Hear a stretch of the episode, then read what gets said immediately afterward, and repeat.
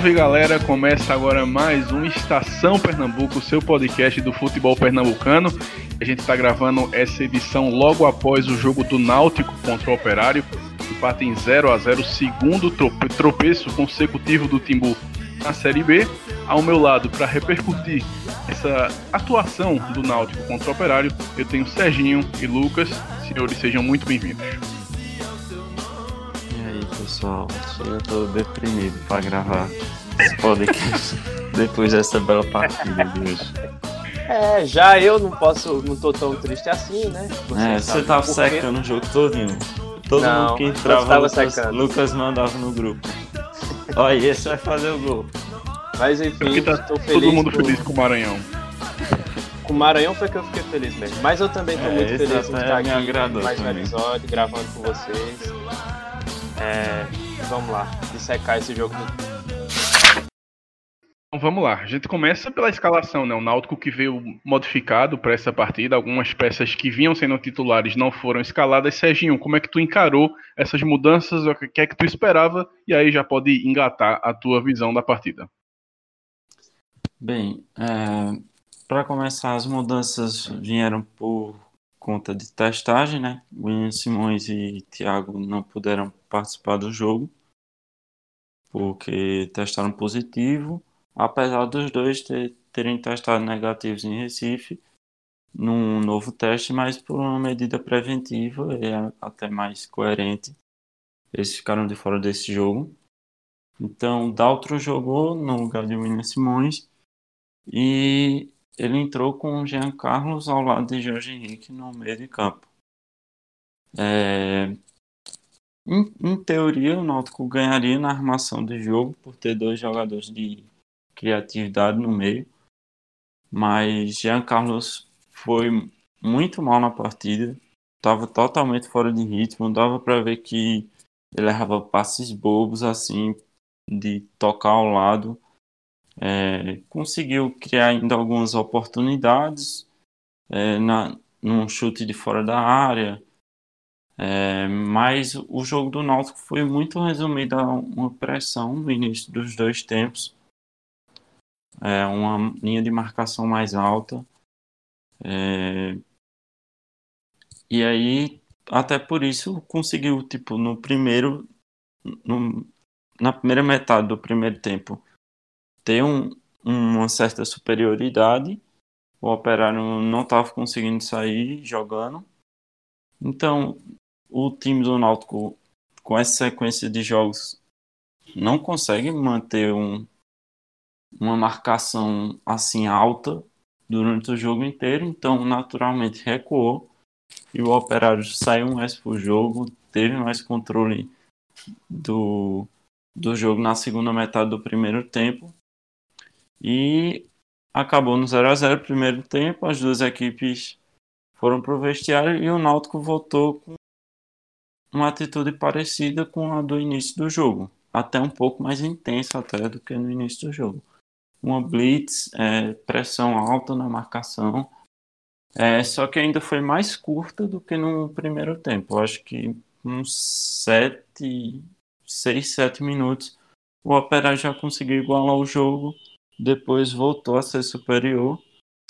É, a saída de Jorge Henrique no primeiro tempo é, contribuiu também para para essa queda no, na produção do Náutico. Ele estava fazendo um bom jogo, é, pareceu uma, uma, lesão muscular, né? Sentiu. É um jogador de idade avançada. O Náutico, na verdade, no início do planejamento, nem estava contando com ele para ser titular, né? Era para ser um jogador que vinha para ser acionado do banco. Só que aí tiveram lesões, tiveram é, desempenhos baixos e ele, em meio a toda essa bagunça do Náutico, teve seus bons momentos. Então, justamente teve o, o, o seu lugar no time titular. É, quanto às estreias de, de Kevin e Matheus Trindade, eu gostei de Matheus Trindade, acho que ele entrou bem, é, tanto na construção de jogo, pareceu ter um passe bem preciso, ter um, um bom passe. como na marcação, também não deixou a desejar. É, já Kevin entrou muito mal, muito mal. Ele entrou já no finzinho do jogo e ainda conseguiu desperdiçar algumas bolas. É, do análise geral assim do time, a defesa não estava assim tão mal. Eu acho que o, o erro maior do Náutico é ali na, no primeiro no primeiro volante, naquela naquela área da entrada da área, que é onde as jogadas mais são criadas. Os zagueiros não tiveram nenhum erro pontual que, que pudesse chegar a comprometer o resultado. É, o operário teve espaço justamente nessa, nessa entrada da área. Aí Dalpozo poderia é, recuar mais o volante, o primeiro volante que seria Haldane, ou então soltar mais os zagueiros para marcar mais em cima ali. Mas esse espaço tem sido recorrente de vários jogos, acho que desde o início da temporada. Todos os times têm muito espaço na frente da área do Náutico. Então, se tiver um jogador que tem uma noção melhor, é, que não seja um Maranhão, que toca uma bola tal, eles vão conseguir entrar ali na defesa do Náutico. É, no geral, a partida foi muito ruim. Eu acho que não teve nenhum jogador que, que possa, possa se salvar com a atuação individual. Poderia dizer Jorge Henrique, mas ele mal jogou saiu no primeiro tempo ainda. Eric não entrou tão mal, nem da, da Belmonte, mas a bola pouco chegava neles. É, Chiesa no início do jogo entrou com uma vontade, um gás a mais, mas também depois foi decaindo no jogo. No fim do jogo você via ele bem entregue, ele não estava mais dedicado na marcação, não estava não parecia ter mais vontade de estar tá agredindo o adversário. O Náutico foi isso, foi bem é, cauteloso. Não parecia que o Náutico precisava da vitória. No final do jogo não conseguiu botar uma pressão, feito conseguiu contra o Havaí, que tomou o gol no contra-ataque, mas no final do jogo estava com aquela pressão, a linha de marcação mais alta, não conseguiu repetir isso hoje. E foi um jogo bem tranquilo para o Operário, que poderia até sair com a vitória. E terminou fazendo um jogo bem tranquilo, sendo pouco agredido. As chances do Náutico foi uma de na numa cabeçada, é, algumas roubadas de bola na da área def, defensiva do Operário, que Jean Castro chutou travado, teve outros chutes de fora da área, mas foi isso, não teve nenhuma chance clara. As melhores chances do jogo foram criadas pelo Operário. E foi isso, um jogo muito é, muito picotado, você não viu os times tocando muita bola, o Operário até mais que o Náutico, mas muitas vezes ficava aquele jogo de bola para cima, de chutão, cabeçada e bola vai para um lado, vai para o outro, sem ninguém botar no chão. E terminou isso. É, a pressão em Dalpozo, que já era grande, aumentou ainda mais depois desse tropeço.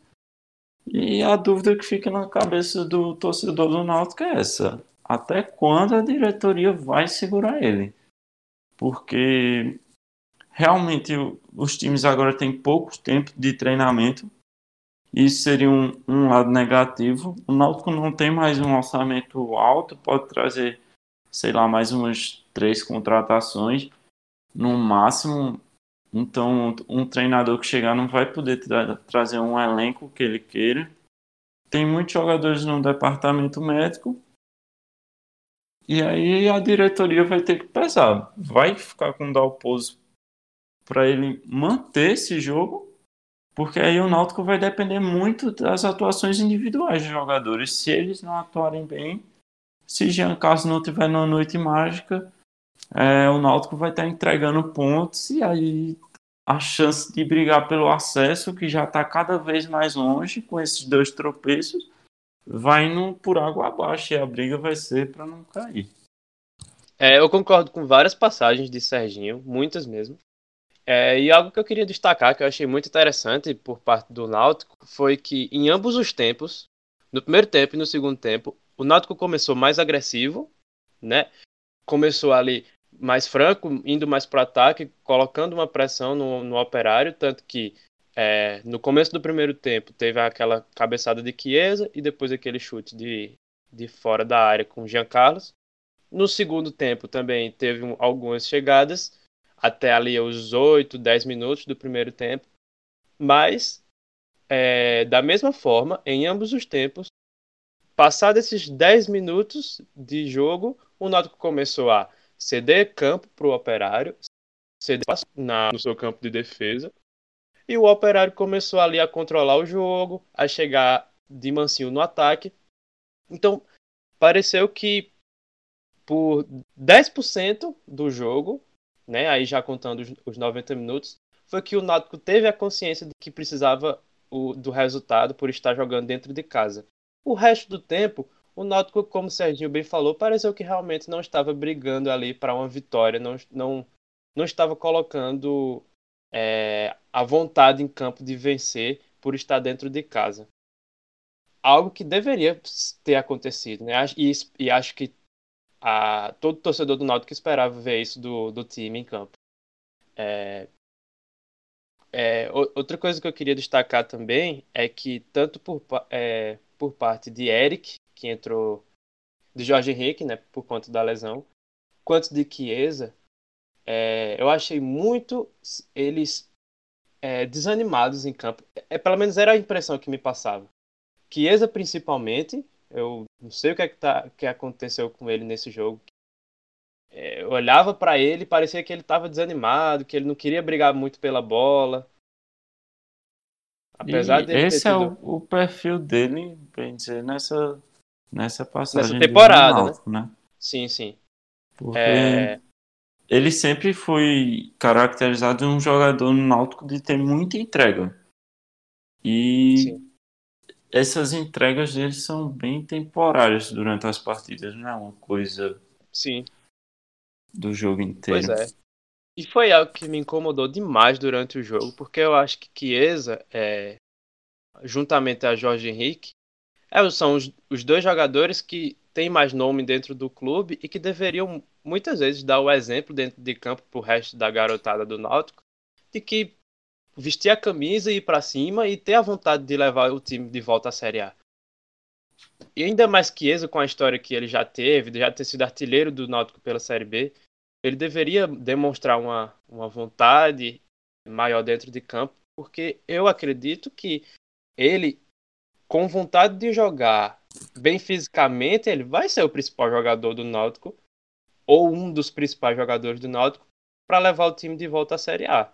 Mas se ele continuar nessa pegada, infelizmente vai atrapalhar muito o, o, o estilo de jogo do Náutico, porque principalmente se o Náutico continuar com um treinador como Dalpozo, porque do jeito que ele está jogando, precisa de um jogador ali de referência para botar a bola para dentro, para é, chamar a responsabilidade, para dar as costas para o zagueiro, fazer pivô e tocar para os pontas.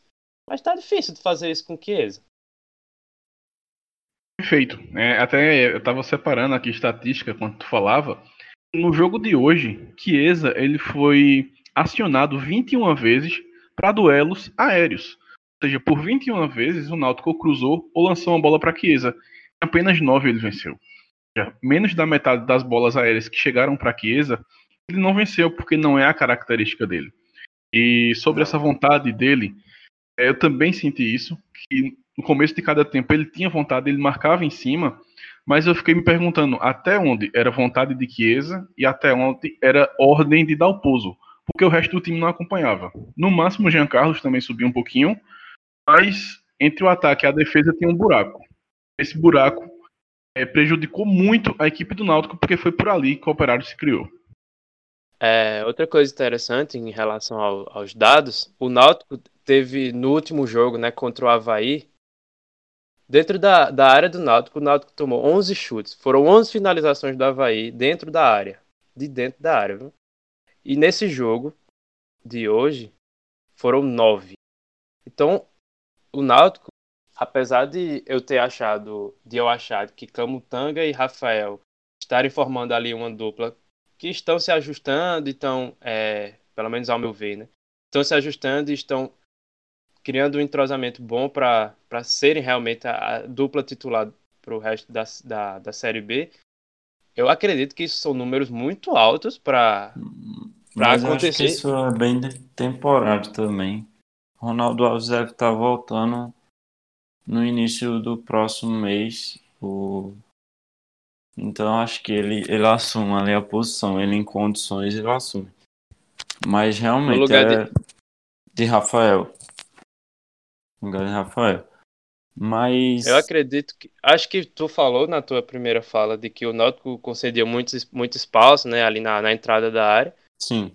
E aí, acredito que esses números vêm em decorrência disso, né? Porque dá espaço para o jogador do, da equipe adversária entrarem na área para finalizarem. Pronto, e isso é algo que é muito perigoso. Específico que, que eu frisei no, durante a partida foi no final do primeiro tempo, uma bola que o Operário tabelou e o, o Meia Tomás chutou ali da entrada da área acho que era já dentro da área, já no início da área. Teve um chute perigoso que, que Jefferson foi em cima de Jefferson, o Jefferson defendeu. E esse chute é exatamente esse tipo de jogada que sai nas costas do primeiro volante. Rodney tem uma boa combatividade ali no meio de campo. Ele até nem é tão mal nessa marcação, mas ele deixa muito espaço aberto na entrada da área. E essas jogadas, quando o jogador pega sem o primeiro volante ali na cabeça da área, ele pega a bola muitas vezes na área central ali do, da grande área, na meia-lua ou ali próximo. É um chute que, se o jogador acertar, é muito difícil para o goleiro pegar, porque é muito em cima e ele está com uma, uma visão ampla da barra. Não é um chute de linha de fundo, é um chute de, do, do meio da área. Eu acho que teve até um, uma falha assim. A gente discutindo agora, veio na minha cabeça uma falha de Camutanga que foi aqui o centroavante do, do operário pegou a bola nas costas dele no cruzamento sim, sim. E, e errou a cabeçada. Mas assim, ali... de... foi. Ali foi uma falha que, que entregou o gol pro centroavante, quase, né? E Jefinho ele... ali, ele tinha várias opções, ele escolheu cabecear para fora, porque ele não pode perder aquele gol. Enfim, é, esse espaço que, que Camutanga cedeu podia ter é, culminado numa derrota do, do Náutico nessa partida. Foi um erro individual, mas é aquela coisa, o zagueiro que está muito exposto, ele é propício a erro. Então, foi um erro que, que ocasionou, mas essa bola só chegou nas laterais porque passou nas, na, nas costas dos laterais. Que Hereda, que fez uma temporada espetacular no passado, e até esse ano, até antes da parada, estava numa temporada muito boa. Tanto que, que tá saindo rumores aí do, do Fluminense cogitar ele para substituição de, de Gilberto, que saiu agora para o Benfica. Ele é uma das opções que, que o Fluminense está analisando. Mas depois da parada ele pareceu outro jogador. Ele erra muitos passes.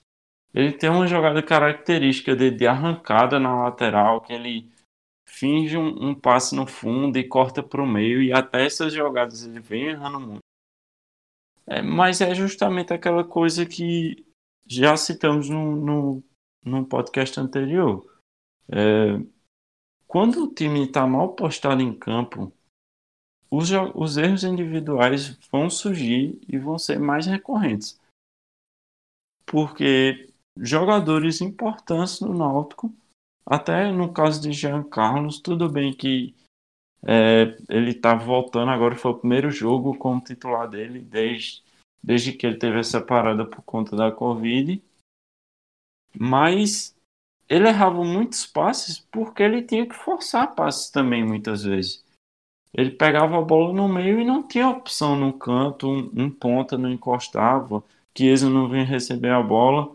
Então ele tem que fazer aquele passe arriscado, tem que muitas vezes ele errou passos de lado mesmo, que aí foi justamente por conta dessa falta de ritmo.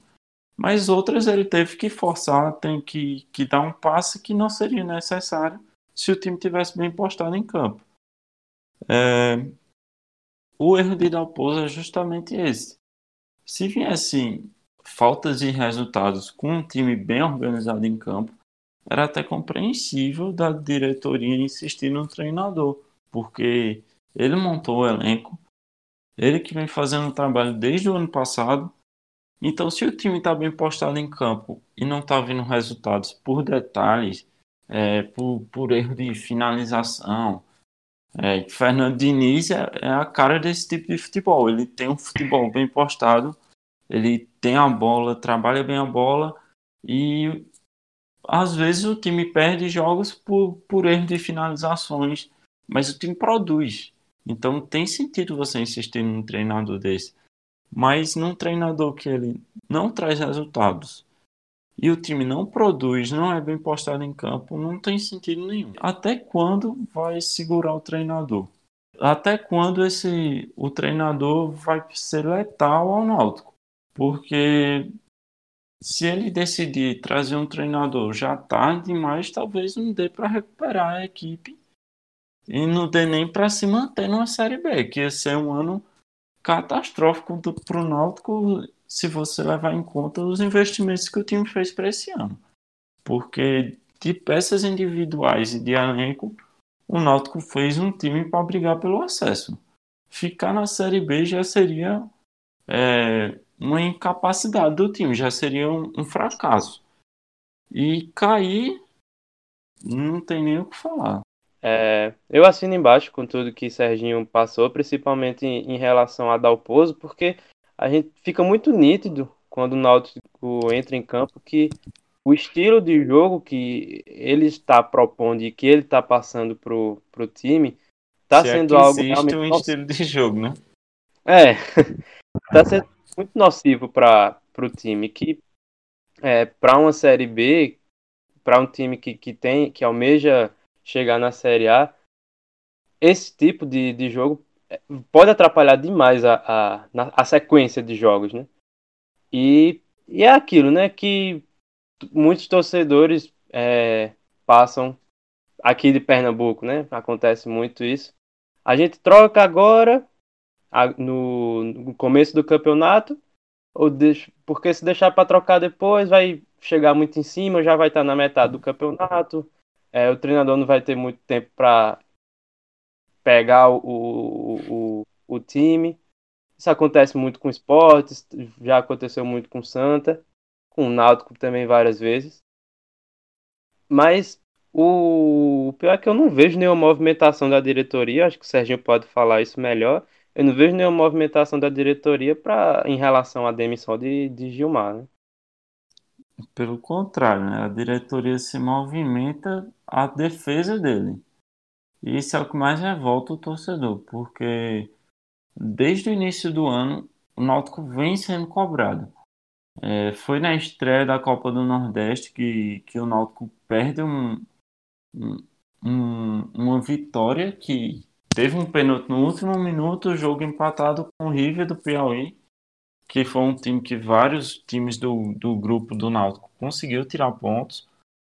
É, o Náutico tinha a chance de fazer os três pontos, que inclusive se tivesse feito, teria passado na a fase mata-mata da Copa do Nordeste.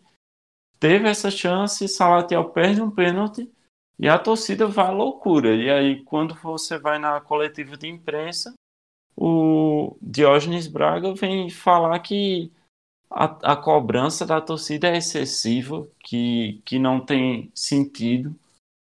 É, o que não tem sentido é isso, é a diretoria ficar querendo mascarar um, um, um bom ambiente ali, querer falar que o Náutico tem bons jogos, só que o Náutico tem um bom jogo e oito completamente desorganizados.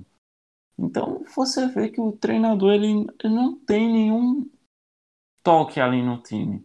Ele não tem uma, uma jogada que o time faça que, que seja por conta do treinador, ou até mesmo posicionamento. Uma coisa simples dessa para que muito torcedor já viu e até é, torcedores rivais que assistem jogos do Náutico percebem que o Náutico tem uma lacuna enorme na entrada da área. E isso é desde o início da temporada. Todo mundo vem, vem comentando em em debates esportivos, em programas esportivos, em podcasts. Todo mundo comenta isso e o erro persiste. O, o jogador que faz aquela cabeça de área, que muitas vezes foi o Anderson, hoje é Haldner, continua mantendo aquele espaço em aberto.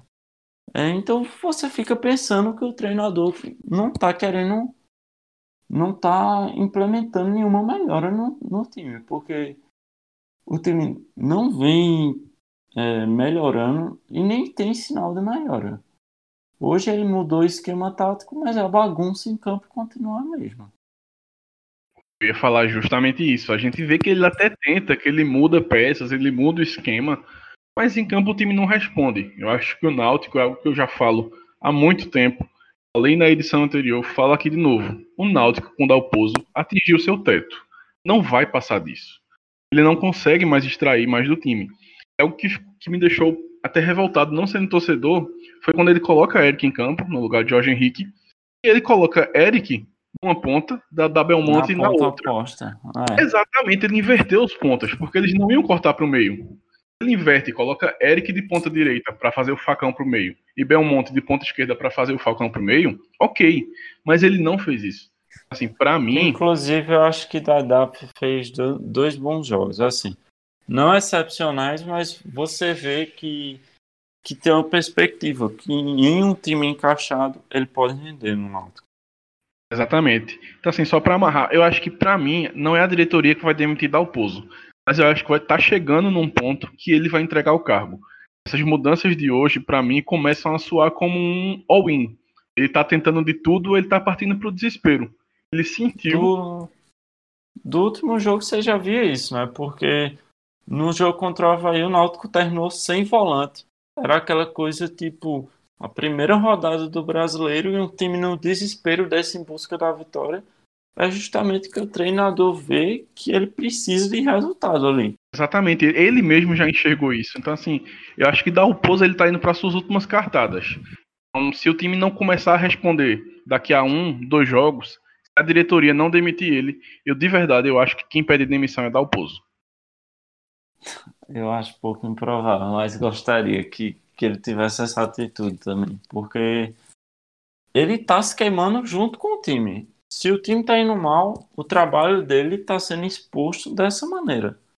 O, alguém que vai ver o, o, time do Náutico desorganizado em campo, primeira coisa que o, que o, o espectador, seja lá ele torcedor do Náutico ou não, comentarista esportivo ou só um torcedor casual que está assistindo o jogo na televisão, ele vai olhar quem é o treinador do time.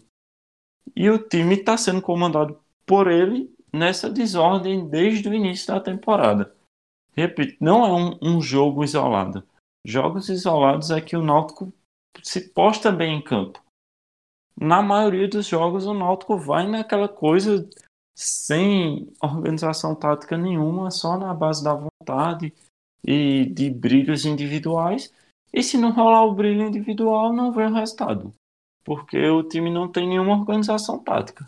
Assim, algo que eu queria destacar, e vou trazer aqui até um dado de Cássio Zirpoli, um abraço pro maestro, é que desde aquele jogo contra o Botafogo na Copa do Brasil, que é disparado, sem dúvida, a melhor atuação do Náutico em 2020, foram 12 jogos.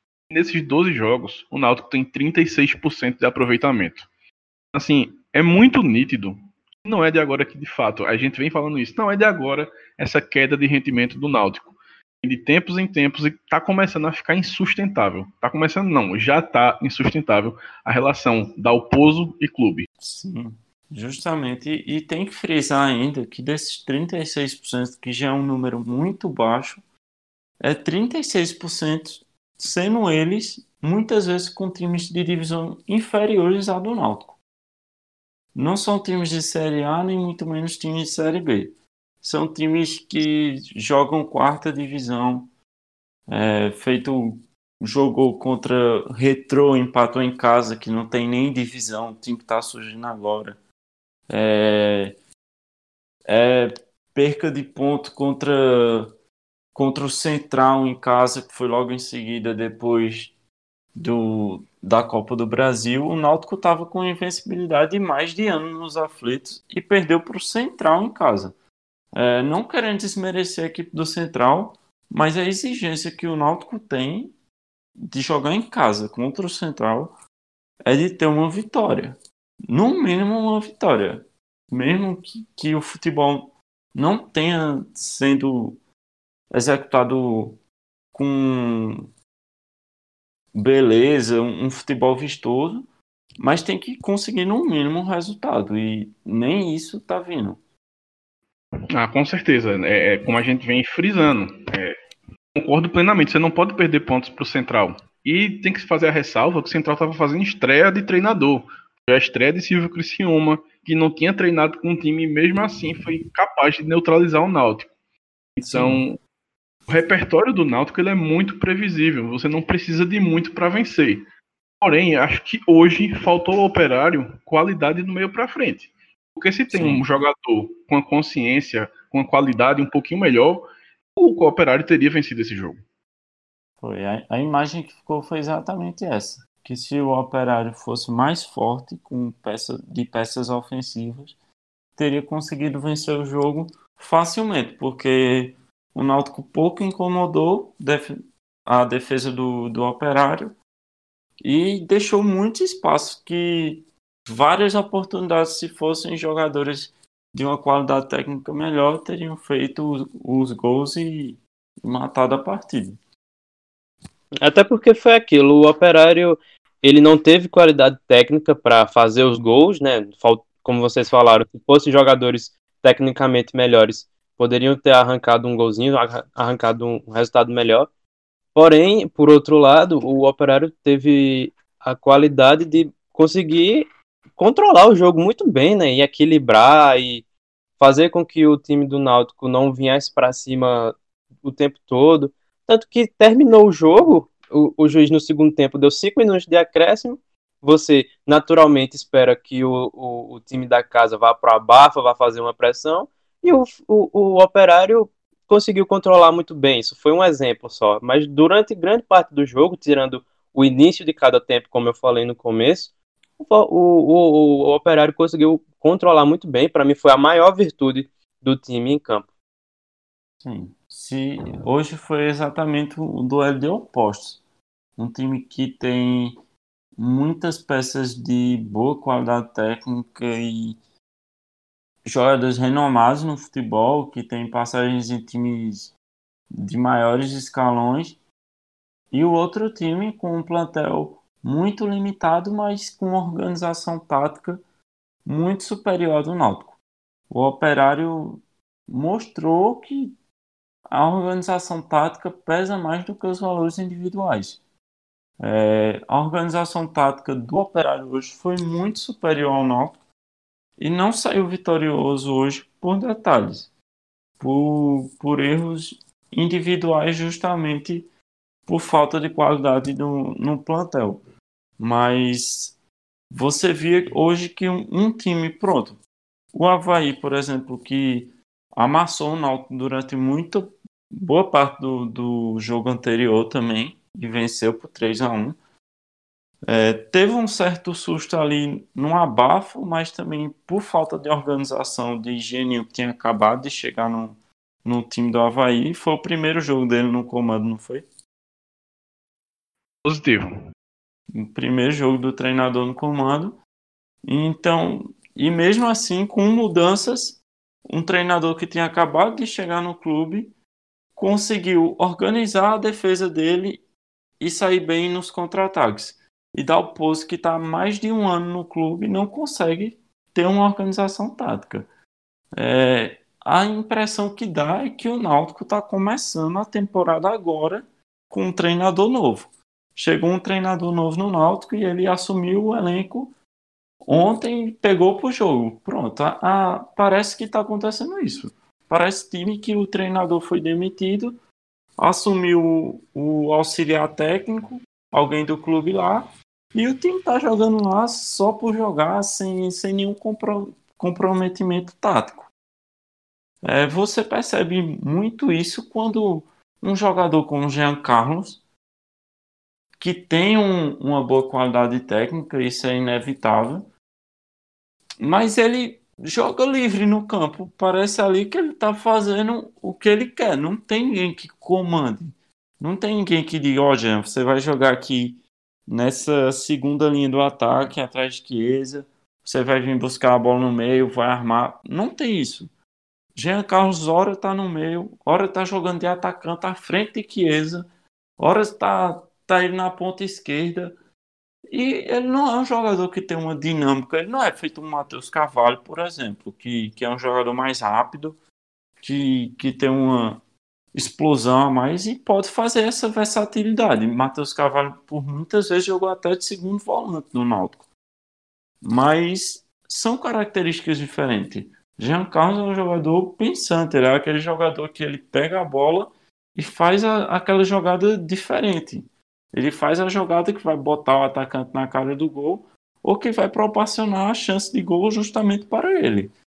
Então ele não é um jogador de velocidade, não tem que estar tá caindo na ponta. E não, não tem como isso ser instrução do treinador. Se for, pior ainda para ele, né? Porque não está sabendo aproveitar até as boas peças do elenco. Exatamente, acho que é, essa é a questão. Nada está funcionando. Ele tenta, dá o posto tenta uma coisa, não vai. Muda a formação, não vai. Ele tem um elenco de 700 mil. A folha do Náutico é de 700 mil. Não é um elenco barato, não é um elenco ruim. É um elenco que subiu como campeão da Série C, trouxe reforços e que tem capacidade para brigar por acesso. Você pegar os elencos da Série B, o Náutico é top 5, tranquilamente. Então, Tá complicado. Tá complicado. Acho que a situação do Dalpozo tá completamente insustentável. Não tem mais defesa. A questão é essa, não tem mais defesa. E olhando a tabela da Série B, o Náutico só ganhou uma folga, entre aspas, lá na décima rodada. Porque entre a décima rodada e a décima primeira rodada vão ser sete dias de descanso. Até lá. Não é lá uma grande folga também, né? É, exatamente, que não é uma grande folga, mas até lá é jogo fim de semana, meio de semana, fim de semana, meio de semana. Então, volta para aquilo. É uma sinuca de bico. Continuar com o Dalpozo, que já está insustentável, ou trazer um novo treinador sabendo que até o meio de, de setembro vai ser essa correria. Porque é como eu tinha comentado agora há pouco, né? Guilherme completou muito bem. É, é o tipo de, de situação de que quando você menos espera, assim, caso não haja a demissão, né? Já tá na metade do campeonato e ainda tá com o mesmo técnico. E aí a, a, a diretoria vai, vai olhar e vai dizer, pô, agora eu quero demitir o cara, mas já tá, já estamos na, na, metade do campeonato. E aí, como é que vai ser? Quem são as opções? As opções não, não são boas. Pronto, e aí, o que é que faz? Então, é realmente uma situação que já está indefensável e que eu acho que já está saindo do controle também, porque é, esperar para esperar o andamento de um campeonato brasileiro da Série B para ver se Gilmar Dalpozo vai voltar a ter um brilho no, na equipe, eu acho que isso é muito nocivo ao, ao clube, ao time e pode acarretar consequências muito negativas lá para frente do campeonato, como pontos perdidos, né? Como a gente pode chegar no final do campeonato, olhar para trás e dizer, pô, aquele jogo contra o Ferroviário dentro de casa, contra o Operário dentro de casa, a gente deveria ter ganho, a gente ganhou um pontinho, não fez nenhum gol. E a gente poderia. Que foi justamente feito... o que aconteceu na Copa do Nordeste. É, exatamente. Então, eu acho que atitudes já deveriam ter sido tomadas. E, como o Guilherme bem disse, está ficando indefensável, realmente. Já está indefensável. E até se você pegar um, um recorte histórico do Náutico, se você pegar é, disputas no Náutico de Série B, em exceção dos dois anos que, que a equipe caiu para a Série C, é, todos os outros anos o Náutico ou subiu ou ficou ali naquela briga para subir. O Náutico não tem, não tem tradição de fazer um torneio de Série B é, com mentalidade de ficar em meio de tabela. É, eu não sei o que, é que a diretoria está pensando, porque a diretoria reclama com, de atitudes do torcedor de cobrar. Mas o torcedor só está cobrando para ver o, o, mínimo que ele está acostumado a ver durante todas as temporadas. É a mesma coisa do, de, um, do, da diretoria do, do um esporte, por exemplo, é, cobrar do torcedor, é, reclamar do torcedor tá cobrando para o time se manter na Série A. Isso é uma coisa mínima, é um dentro do, do, do parâmetro do time, é uma visão mínima que o torcedor está acostumado a, a ver e a acompanhar. Então, eu não acho que a torcida do Náutico está sendo muito exigente. O Náutico entrou no início do ano como favorito do Pernambucano e todos esperavam que fizesse pelo menos uma boa campanha na Copa do Nordeste. Claro que não era favorito, tinha times muito mais à frente. Mas depois de ter um ano de título, primeiro título nacional do Náutico, o time consegue manter a base, por mais que tenham lesões. É, teve várias lesões realmente, mas o elenco do Náutico não é um elenco que essas lesões cheguem a prejudicar tanto é, é, só assim o sistema defensivo, acho que as baixas na zaga com Diego Silva e Ronaldo Alves estão pesando muito, que teve que, que forçar um jogador como o Carlão, que ainda não tem uma rodagem suficiente para estar tá jogando no time principal, apesar de ser um bom talento. Teve que forçar um jogador como ele, teve que usar peças que, que Ano passado a torcida já não aguentava ver em campo como Lombardi e Rafael Ribeiro numa Série C. Muito menos a torcida quer ver agora numa Série B. Então, é isso. O, o sentimento que fica é esse. É como se a diretoria estivesse se conformando de brigar pela manutenção numa Série B. Perfeito. E aí, para encerrar, a gente olha para o futuro do Náutico, que já é daqui a pouco. Inclusive, nesse final de semana, o Náutico entra em campo contra o CRB, jogo que é nos aflitos e dá para considerar um jogo crucial. Porque o Náutico vai disputar nove pontos. Desses nove pontos, seis foram nos aflitos. Qualquer resultado contra o CRB que não for uma vitória é desesperador. Sim, eu acho que se Dalpozo não, não cair até lá, até tô atualizando o Twitter do Náutico aqui esperançoso para ver se ele caiu, mas se ele não cair até lá, com um tropeço contra o CRB aí, por mais que a diretoria queira continuar com o treinador, mas vai ficar uma coisa muito insustentável. É, em três jogos na Série B, sendo dois em casa, o Náutico somar dois pontos, isso aí lembra muito o ano em que o Náutico desceu para a Série C. Então, o Náutico vai ter que, que dar uma virada. Ou demite o treinador, ou então vai investir no elenco. Não tem dinheiro para investir no elenco, então tem que tirar o treinador. É, eu Aliás, eu acho que nem, nem investir no elenco contra o Pouso não tem como salvar. Não tem. Nem eu Messi comentar nesse exatamente do, do Náutico ia render. É, com Dalpos não. Mas o que o Serginho falou aí, eu ia comentar sobre isso também, que é algo que atinge muito o torcedor do Náutico, é exatamente ter esse fantasma de já ter caído para a Série C duas vezes, e aí começar uma Série B mal desse jeito, traz lembranças e traz. Poxa, tá parecendo que. A, aquela campanha que a gente caiu. A diretoria Ainda mais sendo um, um recorde tão recente, né? Porque o Náutico subiu Sim, ano é. passado. Pois é. A diretoria, nesse momento, tem que se apegar ao torcedor e não mais ao treinador. Tem que ser grata, claro, a, a, ao que Dalpozo fez na Série C, mas antes de qualquer treinador, tem o seu torcedor ali que está, em grande maioria, clamando pela queda do treinador pra, porque está sedento por mudanças no time.